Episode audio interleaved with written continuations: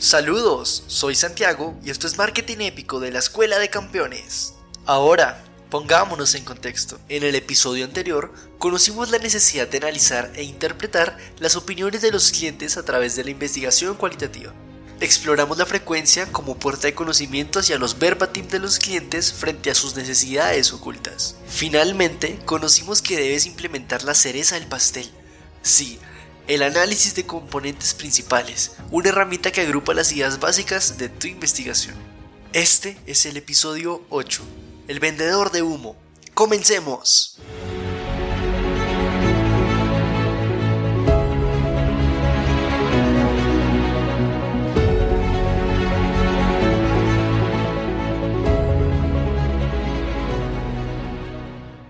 Prepárate para desenmascarar a los maestros del engaño en el mundo del marketing y la investigación.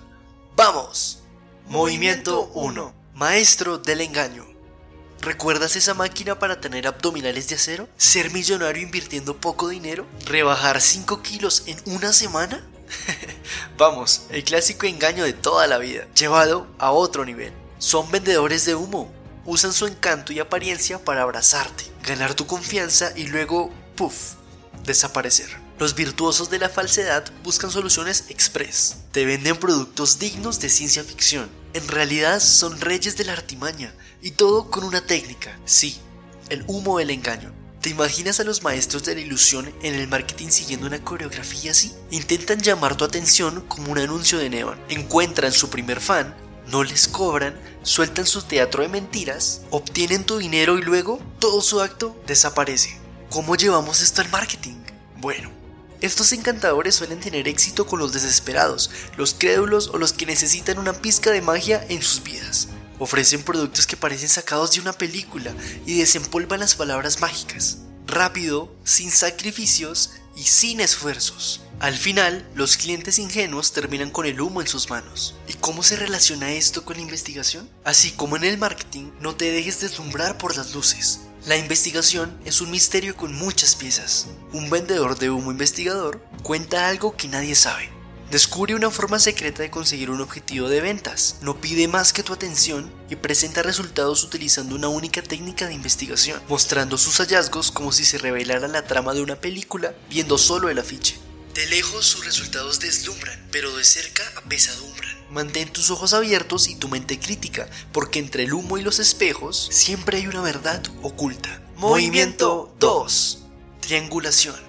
¿Sabes cómo evitar ser el típico vendehumos? Prepárate para una herramienta crucial, la triangulación. Es como tener un as bajo la manga para que tus movidas en el marketing no parezcan simples trucos. Es una técnica que recopila datos de diferentes fuentes para hacer tus resultados más precisos y confiables. Despreocúpate, no necesitas una varita mágica, solo uno de estos cuatro tipos de triangulación. Tres fuentes. Imagina que estás investigando el motivador de compra de tus clientes. En lugar de depender de una sola fuente, usa tres. Entrevistas, diarios de campo y etnografía entran en juego. Es como si recopilaras pistas de diferentes testigos para armar tu caso ante un juez. Espías múltiples. Este es el rey del equipo. Invita a tus colegas a la acción. Todos observan, recopilan y analizan datos por separado. El resultado, un análisis sin prejuicios. Si estás observando el comportamiento de un cliente en un supermercado, sus anotaciones se comparan para un panorama completo. Mezcla metodológica. No te limites a un solo alfil. Combina diferentes técnicas para resolver tu misterio. Entrevistas en profundidad,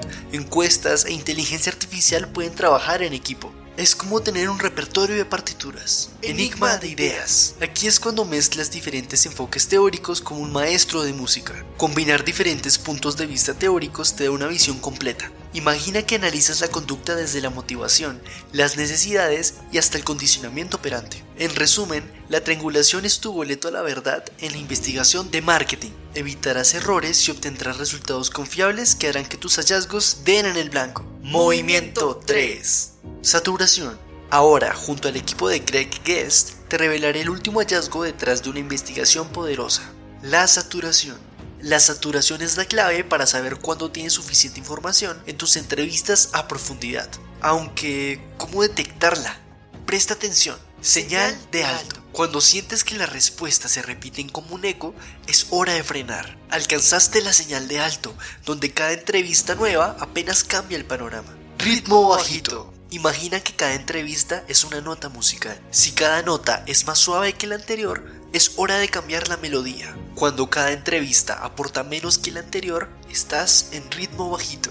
Repetición. Aquí sientes que las respuestas son como una canción que ya conoces. Si te encuentras girando en círculos, cuidado, estás en la fase de repetición de la información. Es hora de parar. ¿Y sabes qué? Los maestros de la investigación, como el equipo de Guest, descubrieron que después de 30 entrevistas los cambios son menores. Aquí viene la revelación. El número definitivo es 18. Luego de eso, encontrar cambios es más complicado que buscar una aguja en un pajar. ¿Eso significa que hay que hacer siempre 18 entrevistas? Hay que tener cautela, porque cada caso puede ser diferente. Lo mejor y más honesto es evidenciar que la siguiente entrevista a la última que se tiene ya no presente cambios en los datos. Es hora de declarar el jaque mate. Saturación. En el próximo episodio, validando los datos, aprende a través de herramientas de estadística inferencial a validar un conjunto de preguntas de tu entrevista a profundidad. Mantente atento.